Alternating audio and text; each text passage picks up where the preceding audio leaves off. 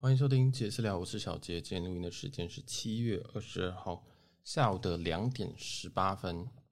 那今天是我在美国的最后一天，对，我在十个小时之后我就要上机了，终于终于要回台湾了。我会这样讲，其实是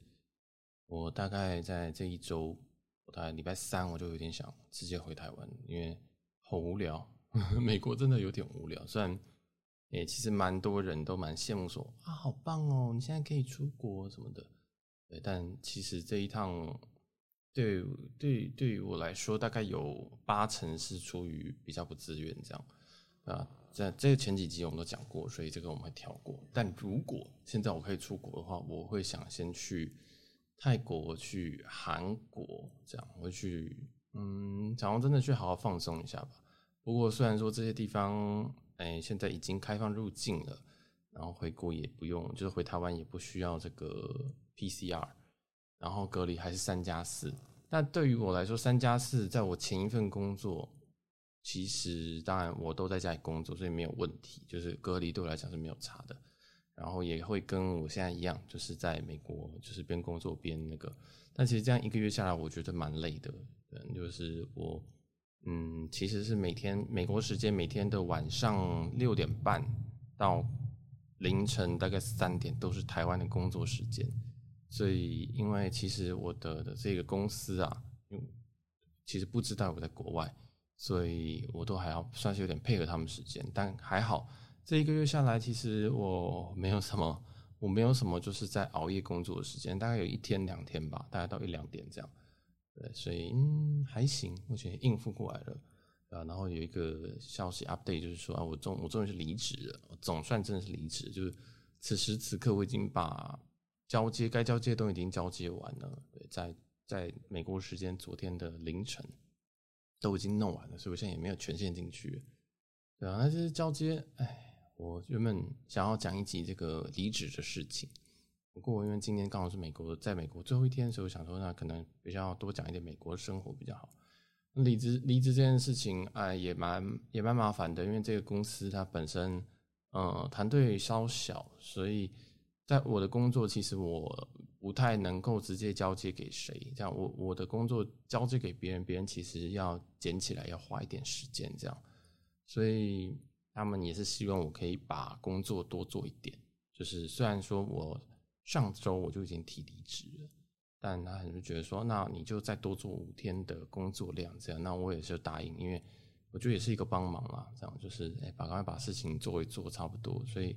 我的工作就还是有持续，虽然已经提了，这样比较不像我以前一样，就是我提了离职，接下来基本上都是在写一些交接文件，但交接文件大家应该也知道，就是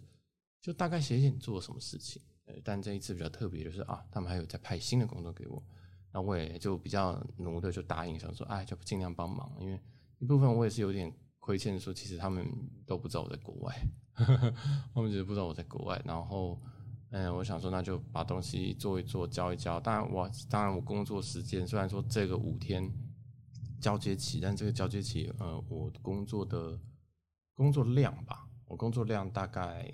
嗯，应该只有做了两个工作天的工作量，大部分时间我还在，我其实是没有什么在工作的，不会交接嘛，就是这样。然后八月一号就会换到新的公司，然后会在也是一样在台北这样，然后也是会有远端的，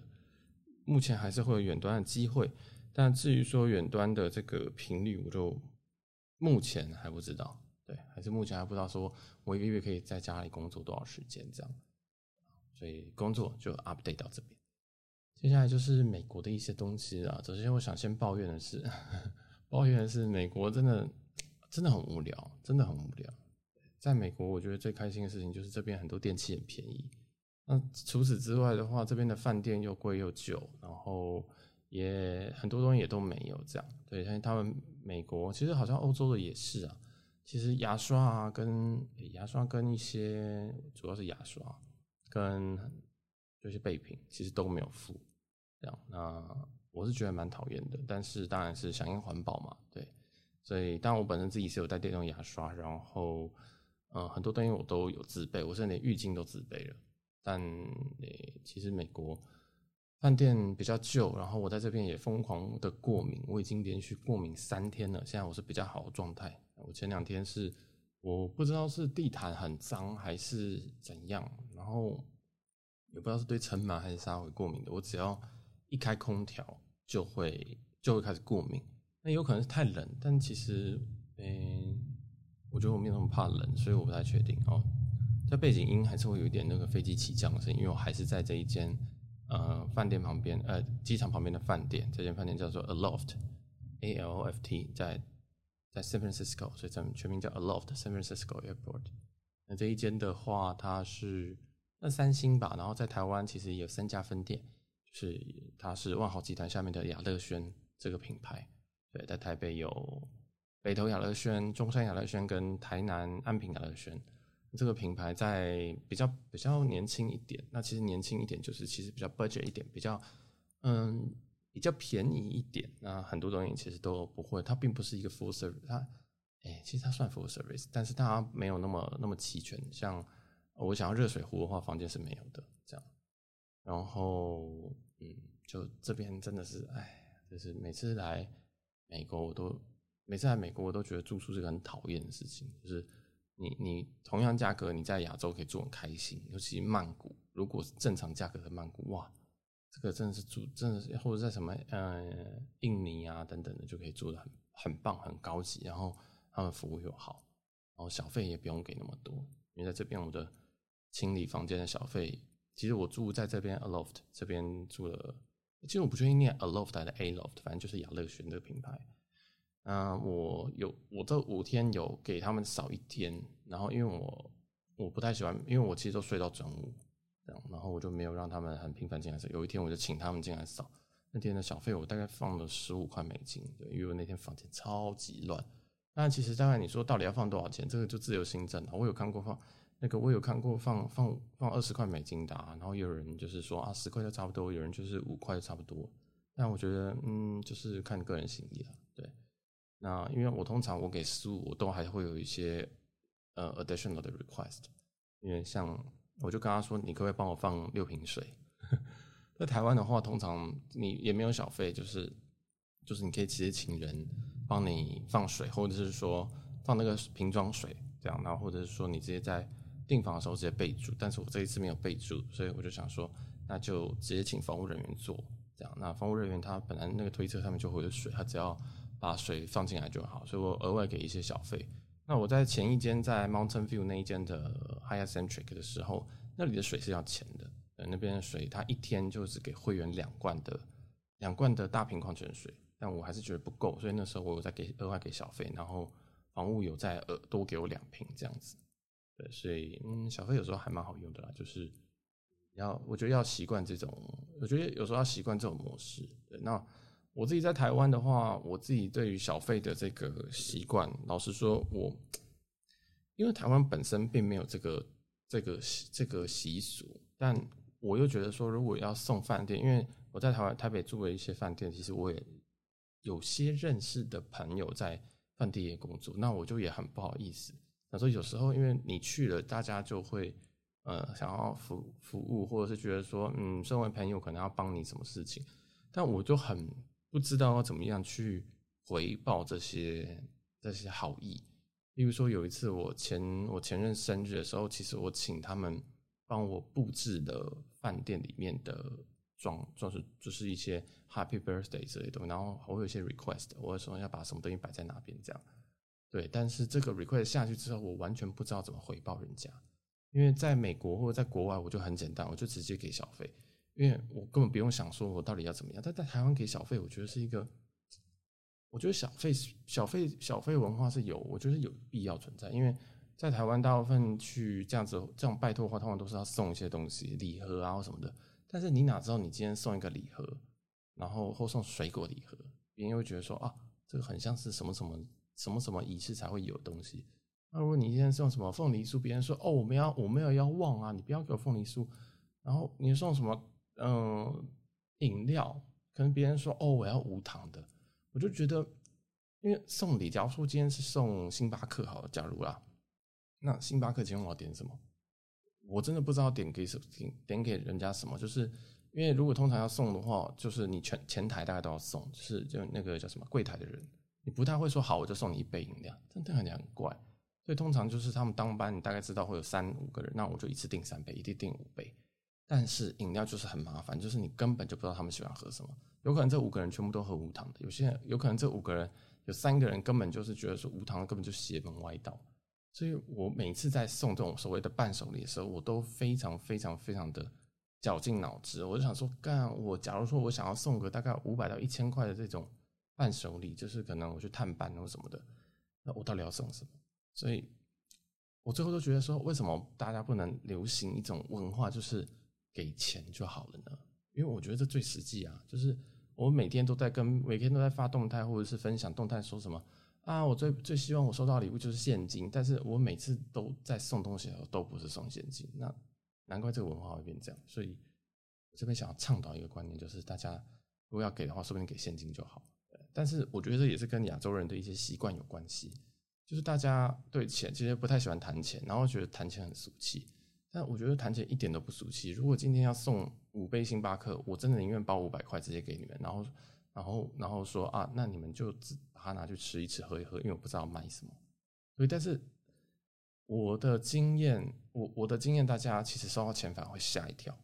就是我我有我其实有因为一个这个节日，我有包一个包一个给一个我帮我很多的前台这样，然后他们其实吓一跳的。但就是就是有点受宠若惊，对，因为我真的觉得送礼物真的是第一个是很难送，第二个是没有意义，给钱比较快，这样。所以，哎，我不知道如果有饭店业的朋友，或是服务业的朋友，你们喜欢收到怎么样子的礼物，或者是探班的？当然，探班饮料是比较像，但是像我这个 case 是说我有我有求于人家这样。那那时候其实那天生日，那天我前任生日的时候，我也跟我前任一直在讨论这件事情，就是说。哎，这个饭店，这个这个帮我们的人，其实是我们共同朋友，那我们是不是应该要回报他什么？这样，那那一次我们当然是有带伴手礼，但是伴手礼真的是不太，我个人是觉得不足够了。我会觉得说啊，我们带伴手礼就是其实还蛮少的这样子，对，就是可能一个三五百块的东西，然后我觉得嗯，那帮我们报布置成这样子，三三五百好像也对不起人家，但是我也不知道，我会觉得说如果给直接给现金，好像又有点。有点那种很很很很土豪的感觉，但是我真的想不到比现金还要更好的感谢表达的方式。对我来讲，这个就是要酬谢的东西，这个不是要不是要干嘛？对，哎，好，这个也是我在在美国，就是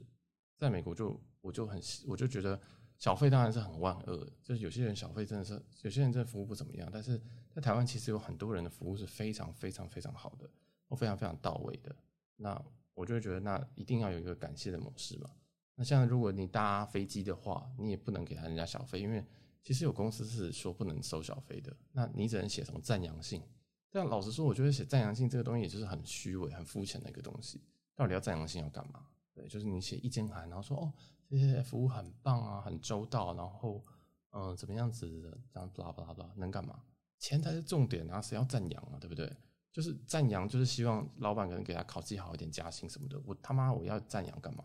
我要钱，我要钱，我要钱，这样。可能是我太肤浅了，但是我就觉得，哎，小费文化有时候好像是是是一个蛮，我觉得蛮 OK 的东西，是一个蛮直观的东西。假如说你今天在酒吧好了，你调酒，你调得很棒，或者是说，哎，你有跟他聊天，然后人家觉得，呃，人家真的就觉得说，哦。我虽然花了一杯十块美金的，但是我喝起来我好开心哦！我想要再额外给你二十元小费，这种事情听很，这种事情很多，而且喝醉的人真的是很，就是花钱非常大方。然后那这样怎么办？那有一种就是签单嘛，你就把单子签上去，对，就是例如说你今天十块，然后他就会写，就会印一张这个收据给你，然后就说啊，你就可以写说你自己要给他多少那个小费。那你今天假如就写了五块上去，这个五块其实是。大部分是到公司里面的，他们根本就不会给那个当班的营业员，至少在台湾不是这样。所以那你要怎么办？你要你要压，你要直接就是假小费吗？对，但也有其实也有不少公司真的是不让别人收这个小费的，对啊，所以唉，怎么办呢？怎么办呢？服务服务服务服务员难为啊，然后我们想要感谢也是很难为，因为我们也不希望。我们也不希望这个东西，我自己啊，我也不希望这个钱最后又是到大公司的口袋。我就是想要感谢我现在服务我的这个人，我想要跟他说谢谢。那我很礼貌的跟他说，哎，真的很谢谢你。那其实这件事情，他当然，嗯、可能会觉得哦很感谢，或者是觉得说哦这就是一个，这就是我工作啊这样子。哎，到底要怎么感谢这些人呢？这是我一个在台湾我一直一直嗯一直一直很很犹豫的一个问题，就是怎么办？我真的觉得他们很棒，他们很辛苦，我也知道他们薪水很低，但我要怎么感谢他们？对，我比较世俗啊，我觉得这就是钱，我觉得就是钱。对，那么感谢啊、送礼啊，那真的都没有意义。哎，好，但嗯，这个也会养成一些服，就是服务业的可能就会觉得说啊，反正我也都没有小费，所以呃，那我就做好分内事情就好。那这样子，我觉得是一个每况愈下的，我觉得是一个负面的循环啊。所以，哎，我不知道这个啊，这话你先就就就先到这边这样。然后再讲回饭店的这个清洁的部分。老实说，在那个饭店真的是这个饭店因为偏旧了，然后我选这边主要是一一第一个它便宜，第二个它在机场旁边。那机场旁边的话，因为我想要一直拍照，所以我在这边很方便。第三个是我搭飞机，我等一下飞机就是在这个机场搭，所以我就一石三鸟，就是便宜拍飞机就可以那个在这边搭。那我其实也知道说。呃，我的 give and take，我的我我等于舍弃掉其实是住宿的品质，因为我知道这一间偏旧，这样。但呃，以美国的标准来讲，这间很 OK 的。但是以其实我们在台湾或东南亚或东北亚，其实我们已经被那种干净程度给养坏了，这样。所以，哎，这个地板，这个我只要我我地板，我只要如果要开空调的话，我我会想要戴口罩，因为我就会觉得有东西。被吹起来这样子，然后我就会很不舒服哦。刚那个咔声音是我的椅子声音，我声我的椅子声音，我给大家 demo 一下，就这个声音，就这个声音。对，我现在坐在一张非常破的椅子上面，不过这也是饭店的一部分啊。嗯嗯，反正每次来欧美饭店，我都会想要自备很多东西，但因为刚好我原本住我哥家，所以我该有的东西都有，所以我行李箱有一点点的多，然后也摊开来，我想说，干这个空气这么脏，我会不会？会不会是不是以后我要带一个小型空气清净机？这样，但其实有些饭店好像可以要求空气清净机，所以，嗯，我也不知道。就是我觉得这个价格这样子，在现在这个疫情真的是爆发的年代，来跟着疫情爆发的后期后疫情时代，大家旅游报复性旅游，然后整个机票变很贵，住宿变很贵。我觉得，哎，就先这样子吧。不想多要求了，就是真的每次来美国都有一种觉得，为什么我来这边？这样就是嗯，对，这边很酷，这边很棒，但是嗯，没有度假的感觉。对，就是嗯，不过我我这个前提是建立在我根本没有开车，因为我在这五天我是没有开车的，因为租车一天我看比较便宜的一天大概要五十美金，那我算一下，我想说五十美金其实。哦，很大声，这一台很大声。好，五十美金其实不是一个特别贵的数字，但我就有点不想要，不想要开。就像说，我也不知道开去哪。因为在机场附近，我进机场可以可以搭那个 BART，他们有点像他们的捷运的感觉进进去。所以我也没有，我也没有特别想去哪里。我去，我就想去，我想去美术馆，就是他们呃 San Francisco 的现代现代艺术馆还是什么的，就是 SF MoMA，但。后来因为我懒惰，然后加上我今天比较晚起，然后刚刚在处理一些事情，刚刚在跟辛蒂老师 think 一下，think 我们 podcast 的东西，think 他工作上的事情，对，然后我就也就就有点拖到有点拖到现在，所以我也也懒得进市区，因为其实我第一个是我去年已经来过了市区了，然后我觉得好像没什么差，对，反正我我明年还会再回来一次，我的机票是订这个。去，嗯，回台湾再去出出发回来美国的机票。唉，美国真的是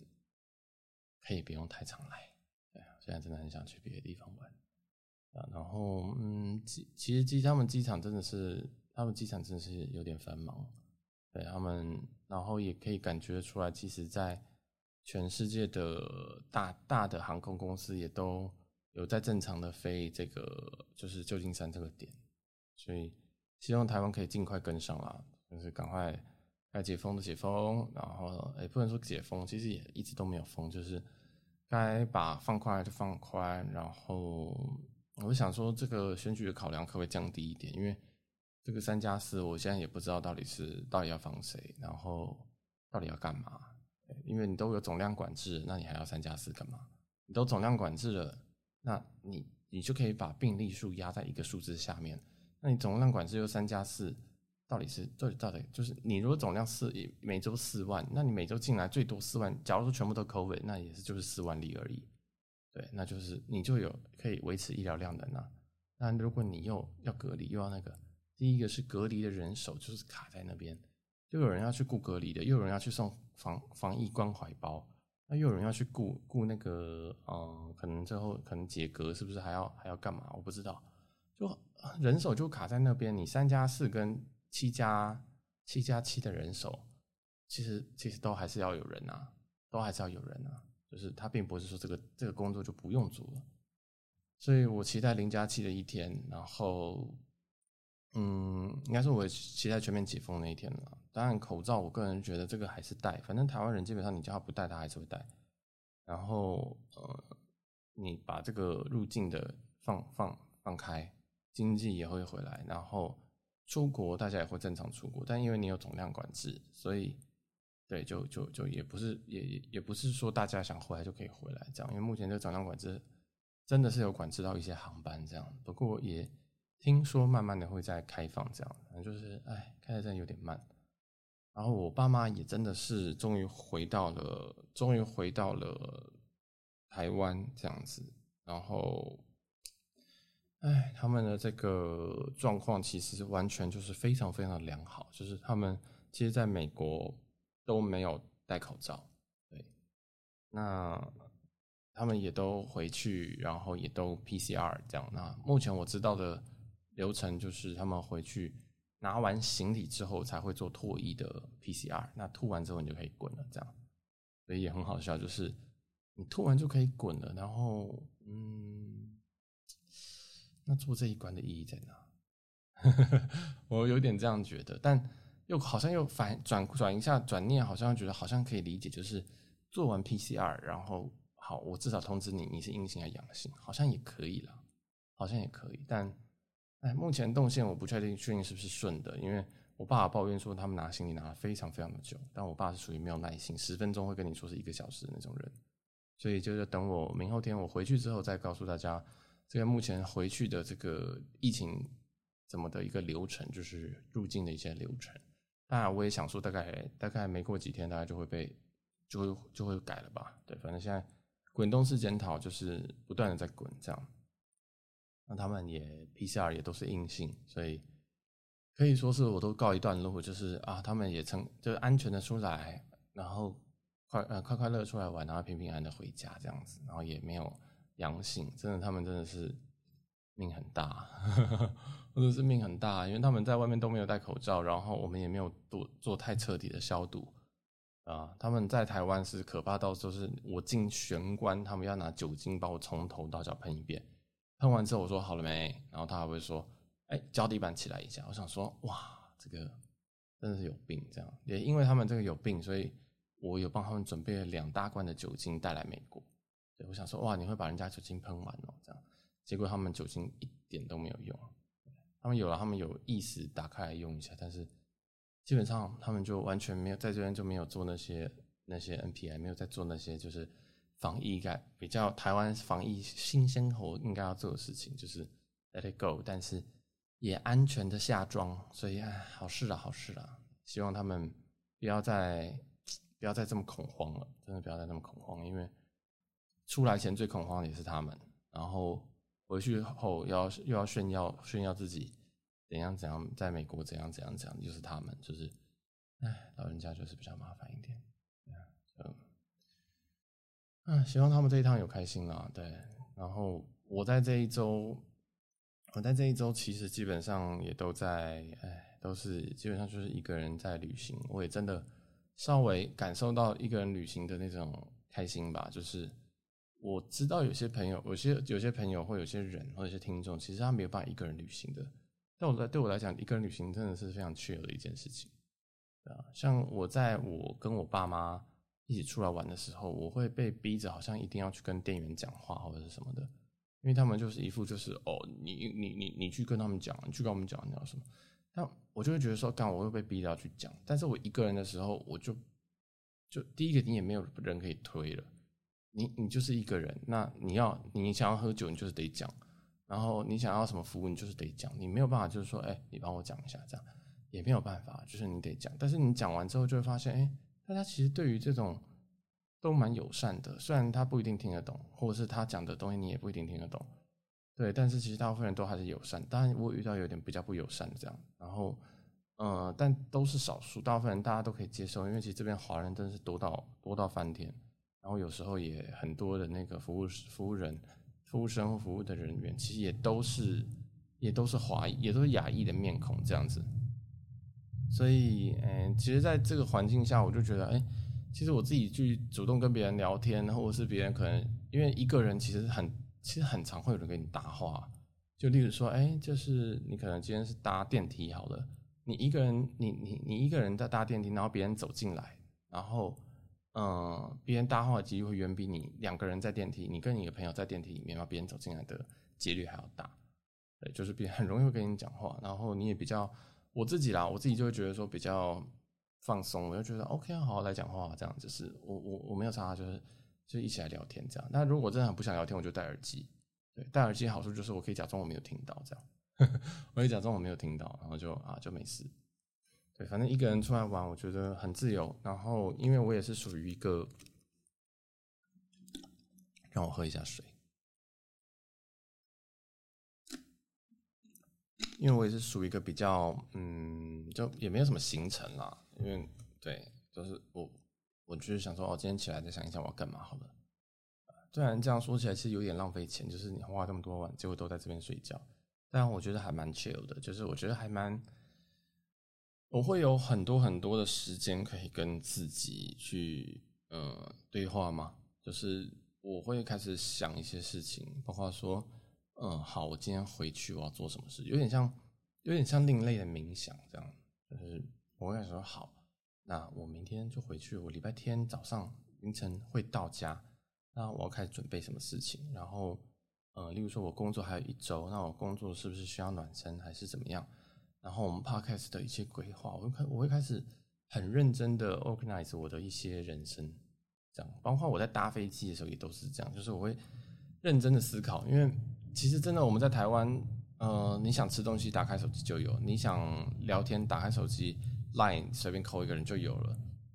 很少一个人的时间，所以我非常非常享受一个人的这种时间。就是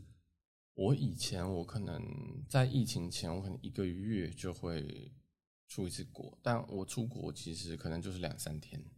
这样。就是我我不是这种说啊那个。我要请一周，然后去个一周没有，我我我我待久了会很慌，我会觉得，看我好像没有做事，好像没有产值，对，但，嗯、我觉得我觉得这个算是一种奴性嘛，我也不知道，就是，但是我在家，我在我我这样偶尔出来透透气，然后两三天之后我回去，我就觉得说，哇，我我现在我的我的能量好像要回来，或者是我觉得我的，我们讲，就说你工作会工作到一个很没有很没有 quality 的感觉。就是你 work life 不 balance 的时候，你就会觉得说，干我工作好辛苦，所以我只要很辛苦的时候，我就会想要逃出来，就是想说，好，那我下礼拜一要请假，然后我礼拜五、我礼拜六我可能就或礼拜五晚上我就飞一个地方，对，当然也不一定要飞啦，是 sorry，当然也不一定要飞，但我我就是觉得飞对我来讲是一件比较比较比较比较可以放松的事情，就是一个仪式吧。但有些人可能开车，或者是可能到。某些地方他就觉得很去我觉得也是一种方式，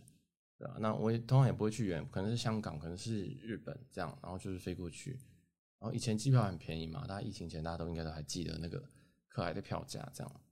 你不用带太多东西，然后就当场订饭店，然后订个便宜的。反正，嗯、呃，为什么会订便宜的？因为你知道你是来放，你知道你大概是来放松的，然后你也知道你下次还会来，所以你不需要说一定要住到什么很高级，或者说我这辈子就只会来这一次。就住一个便宜的，可能什么什么，可能八千差八千日币的这种东西，或什么一万日币的，觉得啊，住一个简单的。对，我知道这对很多人来讲可能是比较贵的，但是对我来讲这是便宜的。就想说，嗯，那我就住个一万日币的，那这样子一晚，然后这样子，哎，好像蛮有趣的，然后再找找在当地吃的，然后因为我去的地方也是相对比较熟悉的地方，像什么东京、大阪啊，或者是香港，这个基本上就是你随便走、随便吃，也不会遇到，不会像美美国这么痛苦，就是你就是也也会遇到一些好吃好玩的东西，然后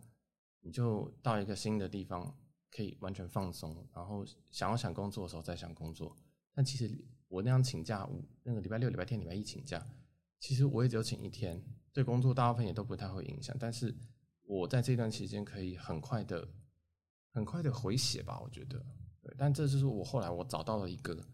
呃，我自己的 work-life balance 的一种方式。因为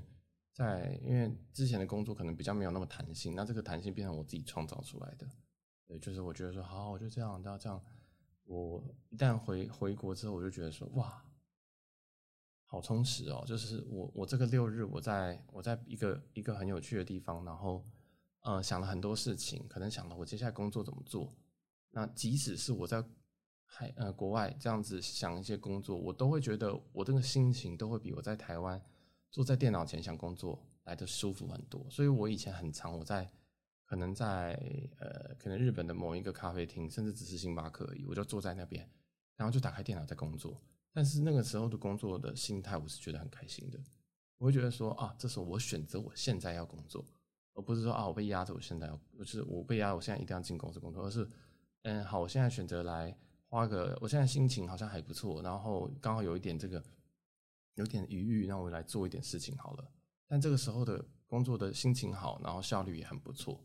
对，这是我自己的我自己平衡方式啊，但我不知道大家有没有这种这种这种模式，或者是自己一个充电的方式。因为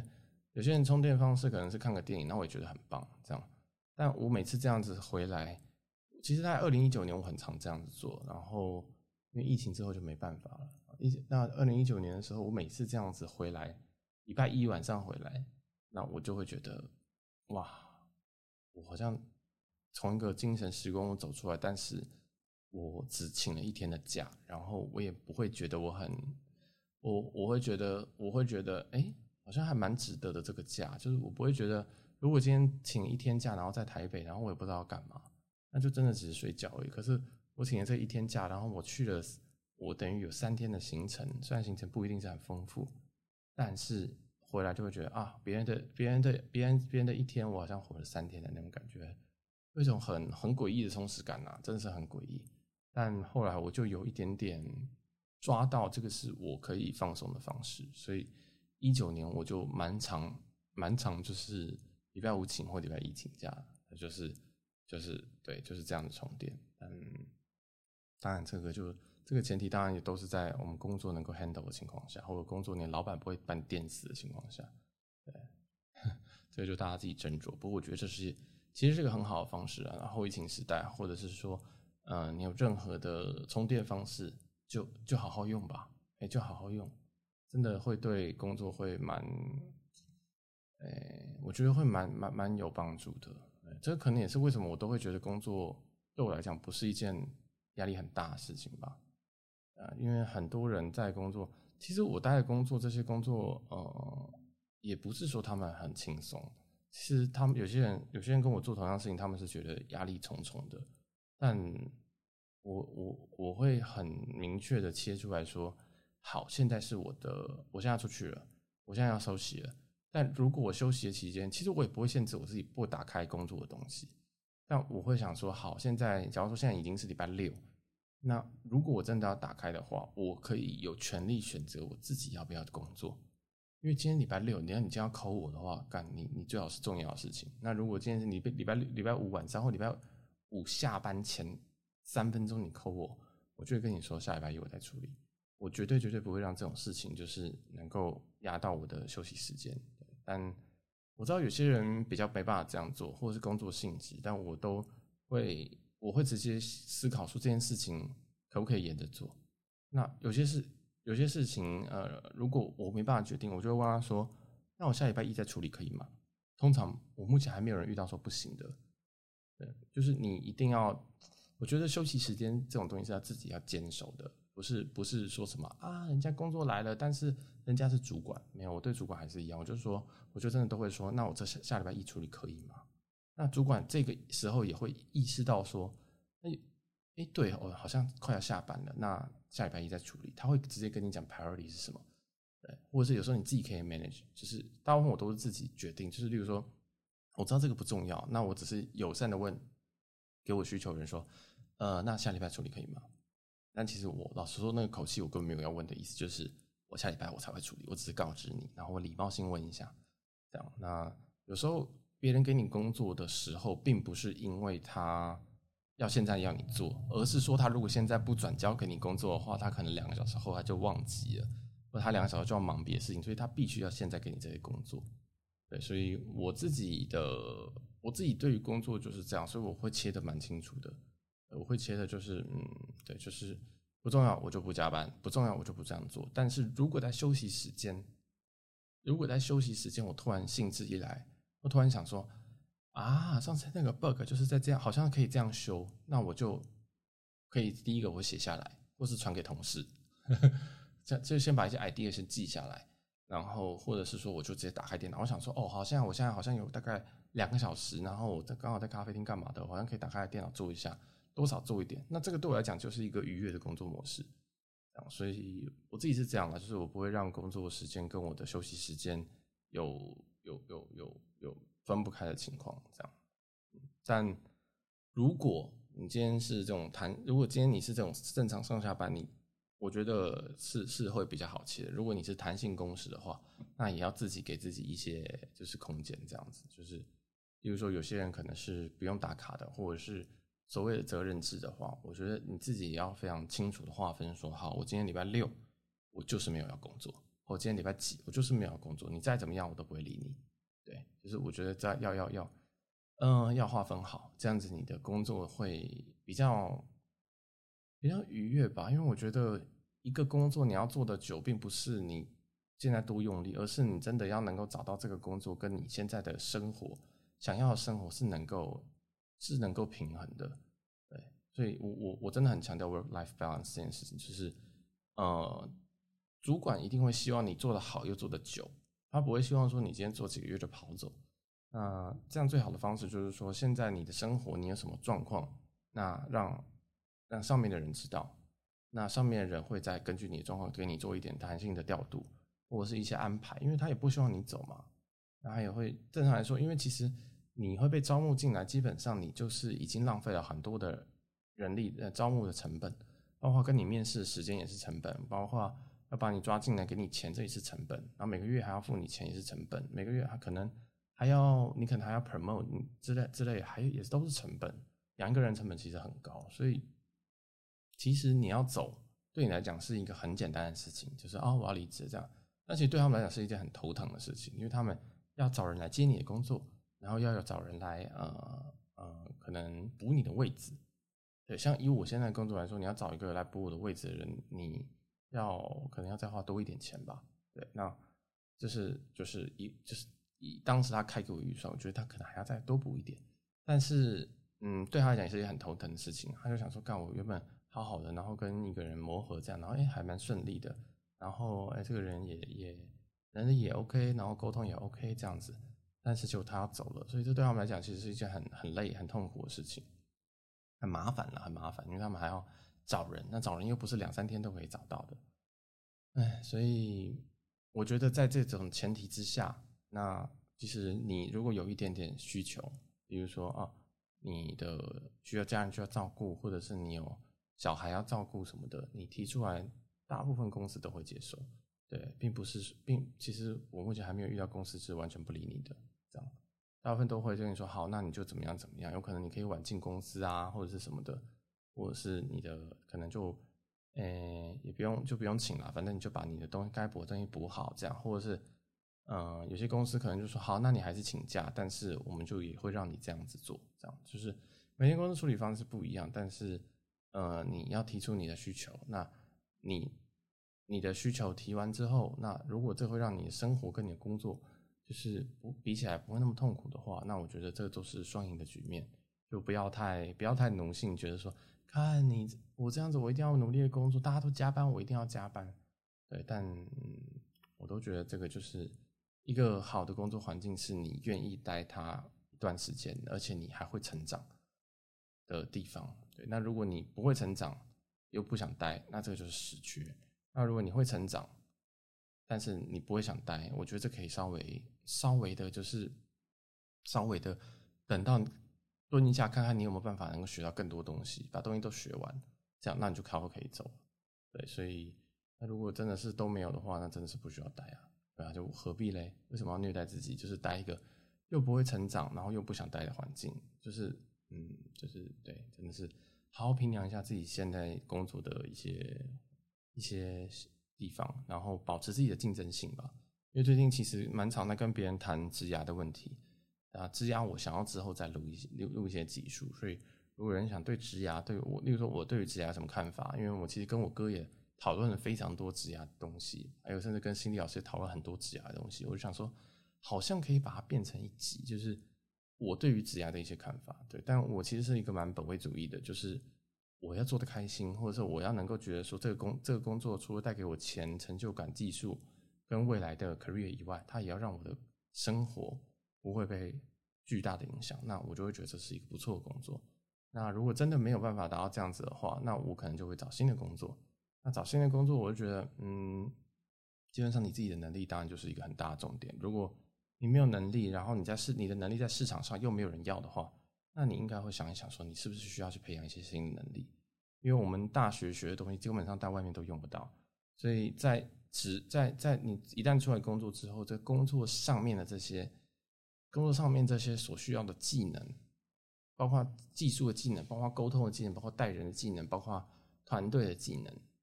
甚至一些其他的技能，拍马屁的技能等等，都是必修的。但是这些东西不会有人教你。那如果你不学，你就只能一直不断的在埋怨说，为什么那个人爬比较快，为什么那个人薪水会比较多，然后要不然就是在抱怨同侪，说为什么那个人那么笨，为什么那个人都不照我的想法做？这样，因为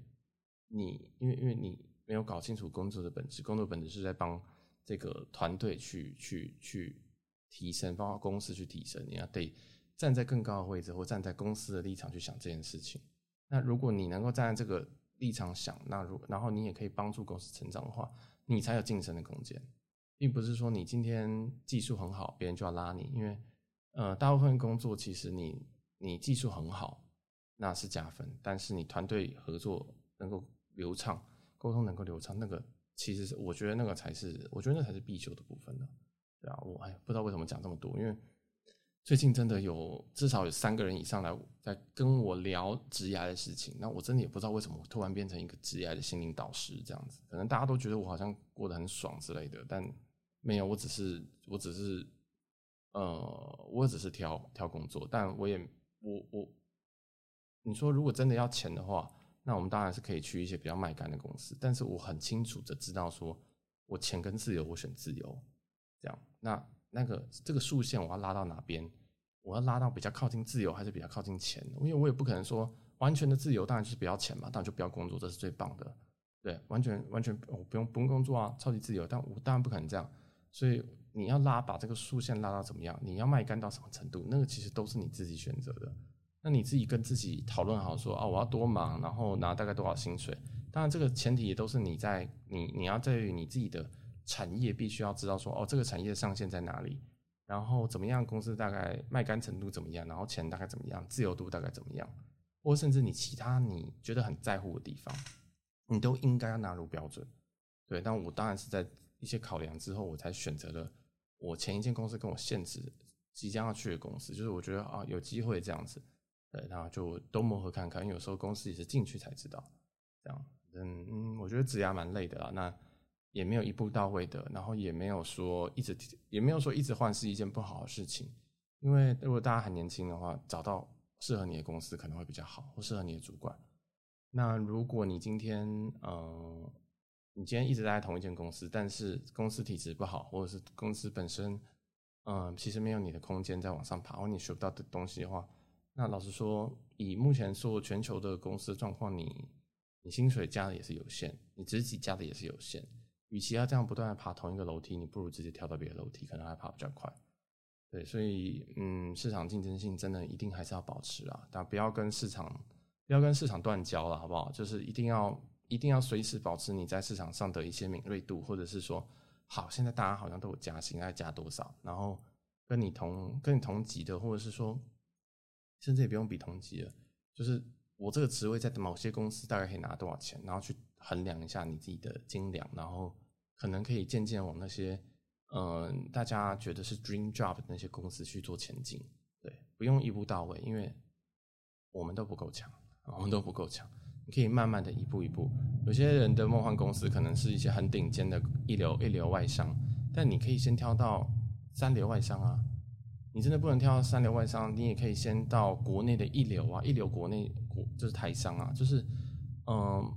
不需要觉得说自己要到一流外商就需要说哦，我要干嘛，我要做什么，然后我学历怎么样不够，那个都想太多了。对，那如果真的是学历不够，你他妈就给我去补学历。对，就是就是这么简单。我觉得世界上就是很现实，你真的觉得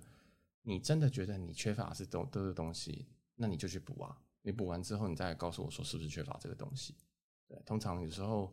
呃，我们常常会怪东怪西啦，就觉得说啊，我是学历不够好。啊，我是年纪太轻，啊，我性别不对，或者是啊，我的我不够会拍马屁。那你都知道这个游戏要拍，你如果都知道这个游戏是要拍马屁，那你为什么不拍马屁？那像工作这个事情是就当一款游戏在玩，你要你如果都知道游戏规则了，为什么不照游戏规则玩呢？就为什么不就是在你在傲娇什么？你在傲娇什么？你在有个性什么？就是工作就就当做玩游戏，就当做在演戏。就当做就是你要扮演好你在那个工作的一个角色，即使你本人不是这样子，但你要记得别人是付你钱去做这件事情的，所以你就当做付钱被演戏，这样就好了。心里找到一个平衡点，然后就可以让你自己的工作更顺畅就好了。这样，所以我自己的衡量是这样，因为我也其实也没有很喜欢不断的去跟别人沟通，但我知道这个工作沟通是很重要的，所以为了工作我会愿意去做，当成一个愿意沟通的人，这样。所以，哎，我觉得。嗯，工作大家不要想的那么，大家不要想的那么、那么、那么、那么痛苦。对，如果痛苦的话，就想想看到底痛点在哪边，然后去改善。太累，那你可以找一个不加班的工作。那如果太，嗯，工主管太差，你就找一个好一点的主管嘛。其实好主管大有大有，其实大有人在啊。那如果你真的觉得干公司好烂，那就换一个公司啊。那你说干我认识的公司都好烂，干你就自己创一个公司啊。对不对？你就就就是就你真的觉得人家很烂，你就觉得人家不会当老板，你自己最会，那你就去当老板啊！啊，那你说啊，因为我没有钱去借啊，去筹钱啊，你就会发现说，干人家当老板也是很累，人家当老板每天要准备要付薪水也是，你才发现说，哦，原来当老板不是说我今天要开一家公司就好了，你还要想说我每个月要支出多少钱，然后我要怎么去筹钱，根本没有空在那边管说你的工作做到哪边，或者是说你这张图代表什么意思，没有人在乎，好不好？就是就是。嗯，当你真的觉得，当你真的觉得问题在哪的时候，你就直接解决这个问题。对，就那那我觉得比较好。那如果问题一直都在，然后你又不去解决这个问题，对不对？你觉得说啊，这个老板是智障啊什么的，那你要么就是把把它解决掉嘛，你要么就教他哦，这个东西要怎么看，这个专业在哪？你觉得他智障，你觉得他什么都不会，那你教他。那那如果他就觉得说哦，我觉得你很棒，所以我才要交付你这件事情啊。那你就说好，那那你就是要 in charge 这件事情，你就要把这件事情给 drive 起来或 carry 起来嘛。那你就要把这件事情能够 carry 起来啊，因为你就是比他职级低啊，啊，这就是你的工作的一个一个 role play 吧，这样子。对，就是唉。然后如果你真的觉得怎么样，你就去改变啊。那你不改变，就是你不去做一些你觉得薪水低啊，你觉得，因为我也听到很多人就说，哦，那个你的工作是工程师，所以你薪水当然高啊。那这件事情就有很多语病。第一件事情是，那你觉得这个薪水高，你为什么不读这个？你为什么不读？你为什么不转？对不对？我哥几岁才转软体工程师的？三十五岁吧。我哥什么学校毕业的？我我哥是我我哥是读他，这是美国，这是前二十排名学校的前二十的人哦。他都三十五岁转职了，你那个读什么垃圾学校？然后跟我说什么啊？呃，为什么我现在我们文组就只能赚多少钱？你他妈的，如果真的是觉得你自己，呃，你真的是觉得说，哦，工程师赚比较多，你就转啊，你厉害你就转。那你真的转成功了，赚到钱了，那就好啊。就是不要怪东怪西了，大家都几岁了？拜托，为自己的人生负一点责任，真的是这样。就是不要再怪什么，呃，我家境不好。你如果你都已经三十好几了，那个就是你自己的问题，因为你出社会一段时间了，对，所以把自己弄有竞争性比较重要，然后看到什么问题就去解决。那怪东怪西是一件最我觉得最幼稚的事情，真的很幼稚。因为讲到这边呢，都都来，都都火气都上来，因为真的好多好多的文组一直跟我说，你读理工，你他可是他们都不知道我读理工读得多痛苦哎，我读我读辅大读到延毕耶，我那时候读完我是觉得说干，我根本就不想要再读资工了。那时候我就觉得我不要做，但后来发现说哦，我的兴趣好像我不是资工兴趣，但是我觉得赚钱蛮有趣的。那我也很理解到说哦，怎么样子赚钱可能比较好。你你要理解你的目标啊，我目标如果是赚钱，是养养生活的话，那你可以去找一些可以赚钱的东西啊，对啊，就是哎，怪东怪西，不如怪不如把自己的能力弄弄好一点，我觉得是比较恰当的事情。对，然后羡慕也没有用，因为羡慕是一个很无用的情绪。就是，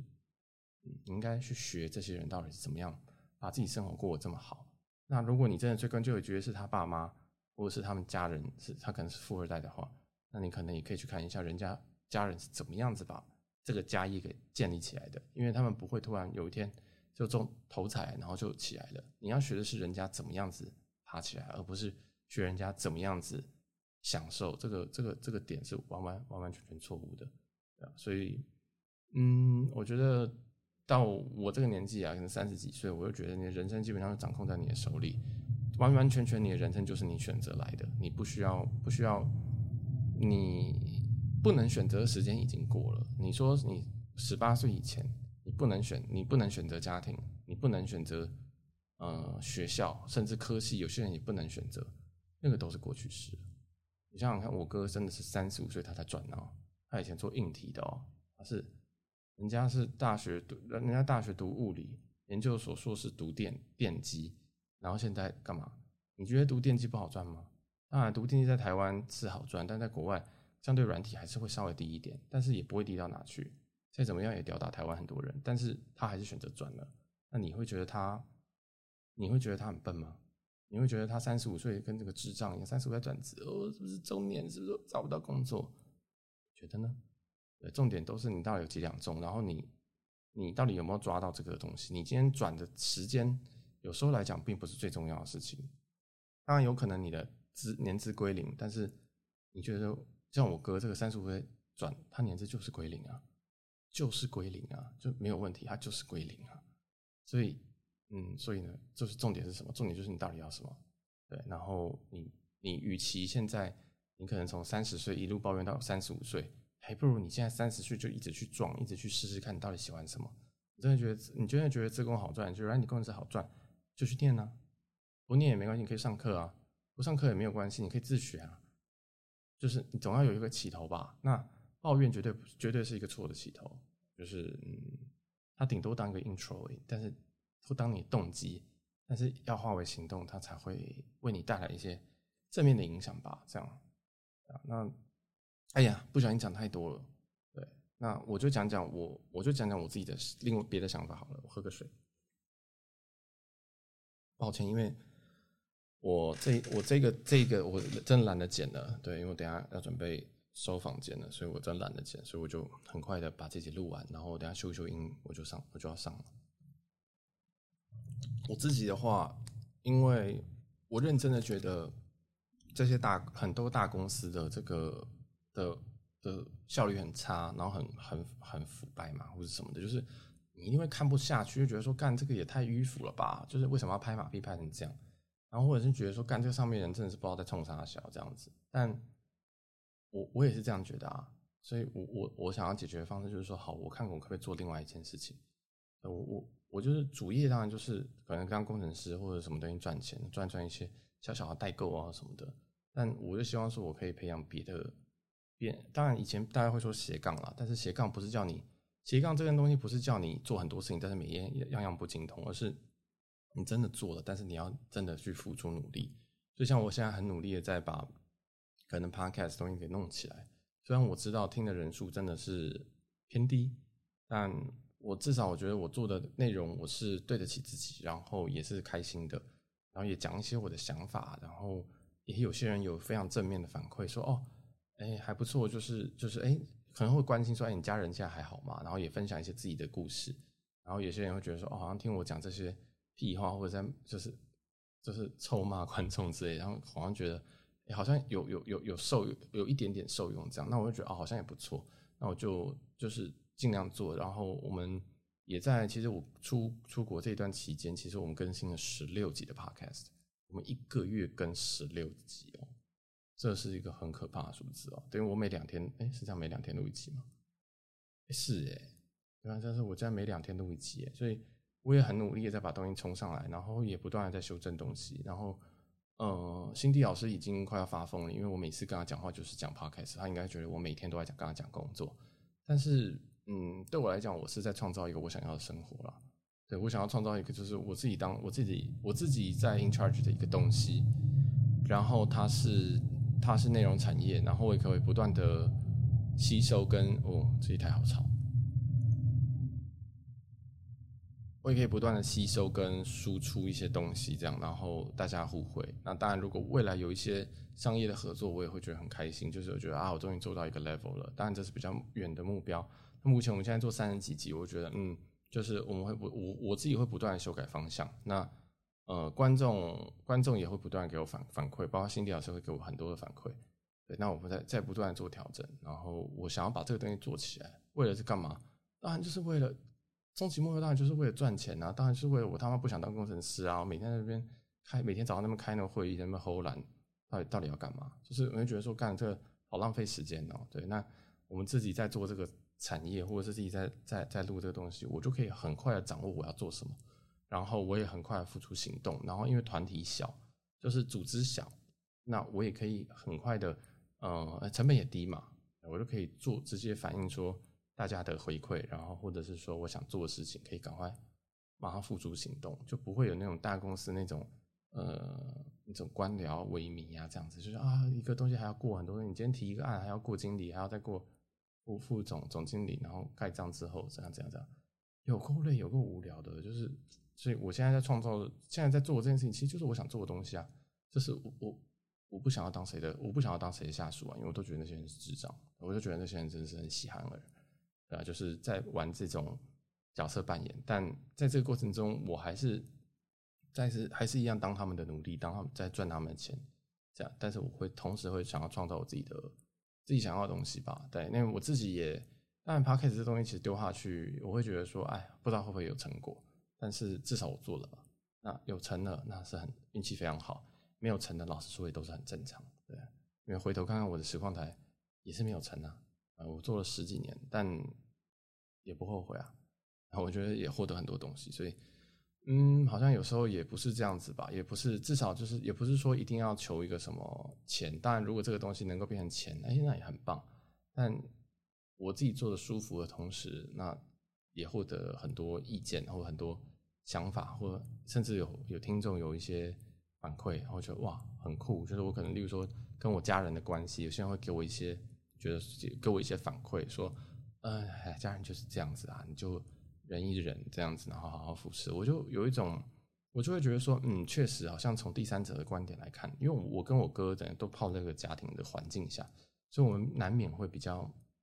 比较呃比较愤慨。那我的朋友一定也都是像我这边的。那有这个听众可以直接这样点醒我，我就觉得，对，其实我应该就是好好的，就是呃，跟我父父母这样子去做相处。我觉得，哎，好像也会获得一些中，就是一些第三方的意见。我觉得真的是很好，这样对。然后我就啊，就会想要一直一直跟大家，就是可能分享一些生活中的五四三，然后也不小心会录成这么长一集。这集现在已经录了一个小时，然后他。好吧，就应该就到这边。既然今天这一期跟大家分享了，可能我在美国的一些呃饭店啊、小费啊，然后还有父母回台湾故事，结果后面竟然全部都在讲工作啊。今天就先到这边。如果喜欢我们台期，记得要追要要要 follow 我们的 Instagram ID 叫做 jazz 点 talk，或者是搜寻杰私聊。那记得也可以帮我们分享一下我们的 podcast，或者是订阅我们的 podcast，这样。这个我们现在很想要把这个下载数给冲起来，所以如果你对我们觉得我这样子，嗯、这是个聊天的东西，你觉得很有趣、很舒压，或想更听更多我们的其他的节目，包括